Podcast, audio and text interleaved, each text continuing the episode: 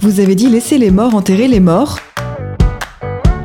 L'emploi de cette formule est assez courant pour exprimer l'idée qu'il faut oublier certains éléments désagréables du passé pour se tourner résolument vers l'avenir.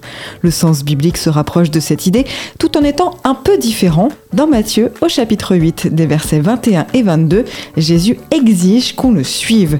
Quand un homme lui demande l'autorisation d'aller au préalable enterrer son père, il lui répond Suis-moi et laisse les morts ensevelir les morts. La scène est semblable dans Luc, au chapitre 9, verset 60, mais le Christ ajoute va-t-on divulguer le règne de Dieu L'idée de se tourner vers l'avenir et vers l'essentiel se retrouve dans Luc, au chapitre 9, toujours verset 62. Quand on a mis la main à la charrue et qu'on regarde en arrière, on n'est pas apte au service de Dieu. Il s'y ajoute l'idée qu'il faut rompre avec ce bas monde pour mériter la vie éternelle. Extrait du livre Expression biblique expliquée de Paul Desallemands et Yves Stalloni, paru aux éditions Chênes.